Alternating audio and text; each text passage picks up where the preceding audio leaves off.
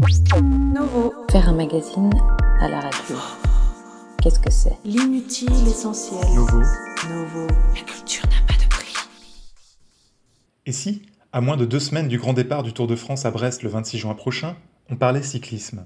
Eh oui, j'ai bien dit cyclisme. Il peut sembler étrange de consacrer ici une chronique culturelle à l'actualité du vélo, mais cyclisme et langue française ont toujours su unir leurs efforts pour produire de belles échappées littéraires, dont certaines n'ont pas fini de hanter les mémoires des suiveurs. Du fameux tandem du journal L'équipe formé par Pierre Chany et Antoine Blondin au ténébreux portraitiste Philippe Brunel, du poétique Bernard Chambaz au mélodieux Christian Laborde, sans oublier Albert Londres qui inventa l'expression forçat de la route, le geste cycliste et la mythologie complexe qui s'y affaire n'ont jamais cessé d'alimenter les proches championnes, les anciennes gloutonnes d'asphalte. Dans le peloton de tête, et parce qu'il devient désormais une gageure d'écrire sur un sport que la cancel culture en vogue tient pour bonne à mettre au clou, j'ai retenu deux textes forts en panache et hauts en verbe qui réussissent à décoller de leur sujet pour monter dans la catégorie supérieure, celle des incontournables de la littérature française contemporaine. Je veux parler du Coureur et son ombre d'Olivier Aralambon aux éditions Premier Parallèle, je veux parler de Forcené de Philippe Bordas, trouvable aujourd'hui en folio Gallimard. Dans une première vocation qui a précédé son identité d'écrivain, Olivier Aralambon a été coureur professionnel. Sa phrase s'en ressent. Autant physique qu'érudite, elle porte la marque d'une douce schizophrénie, celle de cette vie cycliste qui dort toujours en son auteur et menace de déborder à tout moment, tel le cours de la Bièvre, cette rivière invisible, car enterrée sous les rues de Paris. La grande affaire d'Aralambon, le lieu de son écriture, c'est le corps façonné par les heures de sel, ce corps qu'il anatomise, embrasse, assimile à la manière d'un Daniel Arras passant la peinture renaissante italienne au tamis de ses géniales inspirations. Chez Aralambon, du reste, les références picturales sont légion. Francis Bacon côtoyant le Caravage dans un espace où la chair est reine, la pédalée métaphysique, la performance synonyme d'anéantissement jouissif et provisoire de l'être. Il y a chez lui l'intuition que la bicyclette est un instrument de vision, permettant non pas de regarder autour de soi, mais au-dedans, de puiser dans la nudité du corps souffrant, ouvert, une vérité de l'effort. Cette vérité qu'il s'agit d'ailleurs moins de voir que de toucher. Pédaler, écrit-il, c'est faire sens, rien de plus, mais rien de moins. C'est habiter sur un mode privilégié ce lieu en nous où se lèvent les images. Que cette opération de la pensée dégage de l'énergie dans l'espace physique est insignifiant. Et le cyclisme n'est pas plus du sport que la peinture de Caravage n'est jolie. Il faut en finir avec ces niaiseries. Je ferme les guillemets. Cela me permet une transition digne d'un relais à l'américaine avec le texte de Philippe Bordas, qui s'ouvre sur ces mots. Le cyclisme n'est pas un sport, c'est un genre. Le cyclisme dans sa perfection est abouti. Copy achève le cyclisme comme Joyce et Faulkner achèvent le roman, dans sa forme minérale complexe. Après quoi viennent les répétitions, les épigones, la dilution. Fin de citation. Porté par un lyrisme noir, teinté d'une fiévreuse mélancolie, Forcené débute comme une journée de peine sur le vélo. La tête est ailleurs, les muscles lointains. Le premier kilomètre est un crève-cœur. Puis, par la grâce d'un petit rien, l'éclaboussure du soleil sur l'acier du cadre, la poussette d'un coup de vent ami, renaît l'envie de l'entendre encore une fois, cette ritournelle du boyau qui timbre l'asphalte, ce claquement sec du dérailleur poussant la chaîne vers la denture ad hoc. On parcourt les pages de ce bréviaire poétique comme on avale les kilomètres de plaine, l'échine courbée sous le couperet du vent, en quête du maigre bosquet ou de la haie qui nous en abritera provisoirement.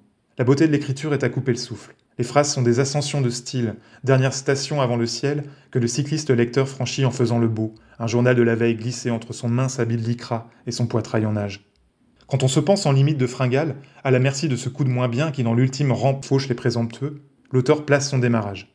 Rien de violent, juste le silence léger de celui qui s'échappe et nous laisse pantois devant le miracle de la littérature.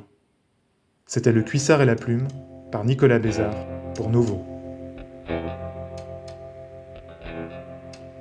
Oui, eh bien, pelotonner euh, dans l'échappée, tout là-haut, euh, sous les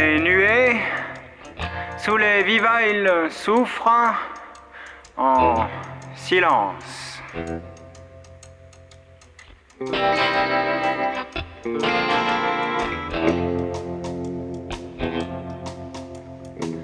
Le silence des boyaux sur euh, l'asphalte.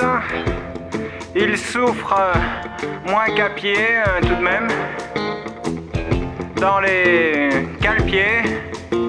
Walking, walking in the rain. Walking, walking in the rain.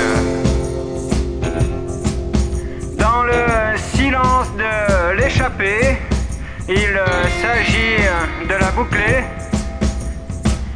La boucle, euh, les lacets, et puis évidemment euh, le grand braquet.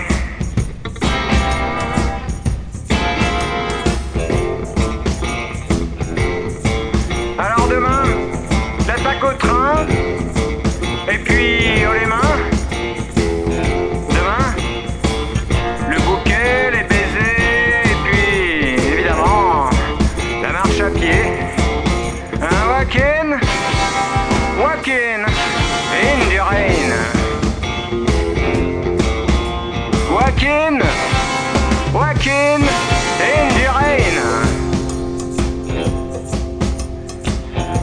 Demain, faudra pas crever. Demain, faudra pas dérailler. Voir euh, défiler tout au long du parcours.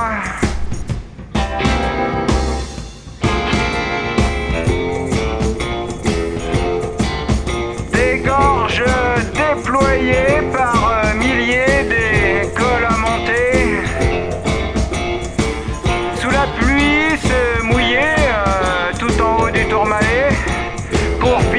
se retrouver Joaquin.